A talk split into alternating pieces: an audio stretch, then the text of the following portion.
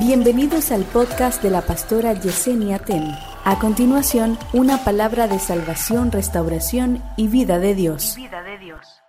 Muchos, pero muchos cristianos se saben, se saben sobre todo el verso 1 del capítulo 11 del libro de los Hebreos. De hecho, le tengo que decir que hay personas que ni siquiera visitan la iglesia e igualmente se sabe en este versículo. Porque aquí el tema no es siempre saber un versículo. El tema es poder aplicar el versículo. Porque de qué me vale saberlo, ajá, cuando no lo aplico. Amén. Si lo sé y no lo practico es igual que no saberlo. Lo único que es peor, le voy a decir por qué es peor. Porque la palabra del Señor dice que aquel que sabe hacer lo bueno y no lo hace, le es contado por pecado. Es decir, que usted cuando sabe que algo está bien y no procede bien, usted lo está haciendo porque usted no quiere, no porque usted no sabe. Entonces, en este sentido, lo que importa no es solo saber y recitar el verso 1 del libro de el capítulo 11 de los Hebreos. No, señores, es también aplicarlo. Ahora bien, vamos a volver a visitar ese verso que dice así, es pues la fe, la certeza de lo que se espera. Míralo ahí, todo el mundo lo termina, porque todo el mundo se los... Es todo el mundo que se sabe eso. Es en serio, eso es fácil. Es pues la fe, la certeza de lo que se espera y la convicción de lo que no se ve. Ahora bien, ¿qué pasa? La Biblia dice en ese mismo capítulo, en el verso 6, que sin fe es imposible agradar a Dios. Porque es necesario, Dios mío, que aquel que profesa a Dios esté seguro de lo que está profesando. En ese mismo capítulo también la palabra nos dice, oiga bien, que por la fe entendemos haber sido constituido el universo de modo que lo que se ve fue hecho de lo que no se veía y esto por la palabra de Dios. La fe, Dios, la fe es la materia prima de los milagros. La fe hace que el Señor se pare de su trono convierta lo que aparentemente se ve imposible en algo posible. Es por eso que el enemigo quiere asesinar tu fe. Él sabe que si tú tienes fe, ay Dios mío, tú vas a ver aquello que Él no quiere que tú veas. Él sabe que fe es confianza. Él sabe que la fe no depende de lo que tú ves, porque es pues la fe, la certeza de lo que se espera, la. El problema de nosotros es que estamos al revés. Nosotros confiamos en Dios de acuerdo a lo que vemos. Y ese no es el modo bíblico de confiar en Dios. Nosotros no podemos creer que Dios está con nosotros de acuerdo a cómo las cosas van físicamente. Porque esa no es la evidencia de si Dios está contento, si está bravo, si no está y si está. No, a veces precisamente porque Dios está. Es que el mundo tuyo se descompone.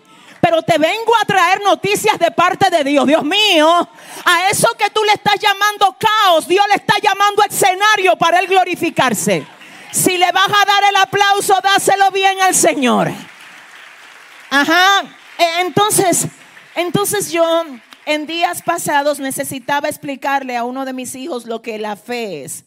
Y precisamente yo estaba leyendo la Biblia y estaba con las piernas hacia arriba en un sofá.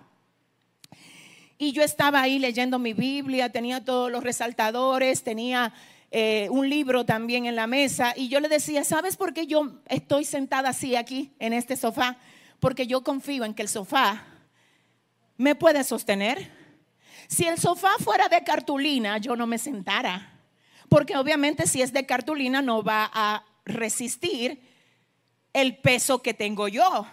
Pero como yo sé que este mueble sí lo puede resistir, yo estoy aquí acostada, pies hacia arriba, sin preocuparme que el mueble se vaya a romper. Es decir, yo tengo fe en ese mueble. ¿Alguien está aquí? Algunos de nosotros vivimos en una torre, en un edificio, ¿verdad?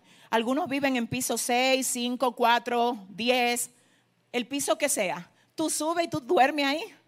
tú te quedas ahí, tú vives feliz ahí en tu casa, adórale que Él vive.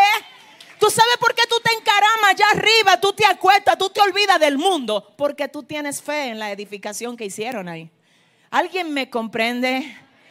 Pero, señores, tristemente a veces nosotros le tenemos más fe, más fe al sofá. Más fe a la edificación que hizo el ingeniero que construyó la torre donde tú vives, que a la palabra que Dios te dio. Porque espérate, espérate, que, que tú tampoco no estás viendo la zapata de ese edificio y tú te encaramas ahí. Aleluya. Es que yo tampoco estoy viendo la madera ni los tornillos del mueble, pero yo me subo ahí. Es pues la fe, la certeza de lo que se espera, la convicción de lo que no se ve. Cuando tú vas a un supermercado y tú compras una lata de guandules, tú ves en la etiqueta, ¿verdad? Que dice guandules. Tú no lo viste los guandules.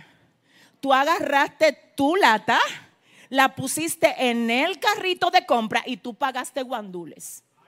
¿Por qué? Porque tú tienes fe. No, pero alguien tiene que ayudarme aquí. Es que tú tienes fe. Escucha lo que tú tienes fe. Tú tienes fe de que tú pagaste guandule. La etiqueta dice guandule. Cuando tú vayas a tu cocina, tú vas a usar el abre latas. Y tú no vas a encontrar limones ahí. Tú no vas a encontrar cereza ni tampoco fresa. Porque usted compró qué? ¿Alguien me entiende? Esta etiqueta que es la palabra no sé con quién vine a hablar. La etiqueta de la palabra a ti en medio del caos te dice hoy, ten paz que yo estoy contigo. La palabra de Dios te dice, ay, ay, que no te turbe lo que tú ves. Es que no quiero que te me aflijas por lo que ves. Es que yo soy más grande que tu situación. Es que yo soy más grande que tu problema. Es que yo no te dejo. Es que yo estoy de tu lado. Dile al que te queda al lado, el Señor quiere que tú tengas fe. He recibido un poder que no se toca. Estaba diciendo yo el otro día. Y he recibido un poder que no se ve. He recibido un poder que no se toca ni se ve. Pero se siente en el corazón. La fe es tan de gente fuera de este mundo que hace que cuando tú te llenes de fe, a ti se te revitalice la vida. Muchísimo más que cuando tú te llenaste de cosas materiales. Y el que te ve hoy dice, pero que qué es lo que tiene ¿Qué, es lo que te pasa? Te veo diferente. Hay algo diferente en ti. Dile al que te queda al lado, me conecté por la palabra. Me conecté con la palabra. Me conecté con la fuente de mi fe. ¿Te aflige lo que ves? Yo vengo a hablar con alguien. ¿Te aflige lo que ves? Tienes que fortalecer tu fe.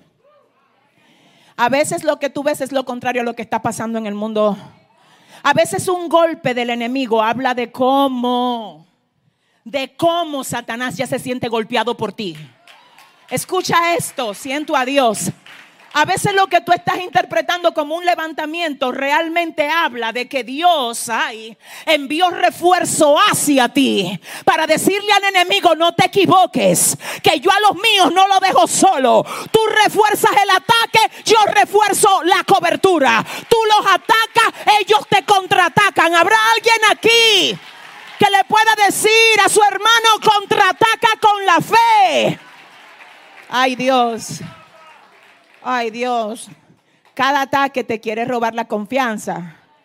Quiere hacer que tú sientas que no vale la pena nada. Que mira, mira, después que tú te esforzaste tanto por lograr esto, hacer aquello, mira cómo todo terminó.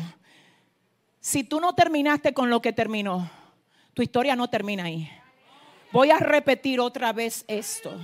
Si tú no terminaste con el trabajo que te quitaron, tu historia no termina ahí. Si tu historia no termina con la casa que ya tú no tienes, tu historia no termina ahí. Si mira, si tú sigues vivo, después de que tus amigos se apartaron de ti, tu historia no termina. Estoy hablándole a alguien hoy bajo el poder del renunciamiento. Dile al que te queda al lado, Dios te va a hablar hoy. No, no te creyó, no. Tú tienes que buscarte un loco en Dios que te crea hoy. Asimismo, un acelerado en el Espíritu Santo. Y dile a tu vecino, dile, dile, Dios va a hablar contigo hoy.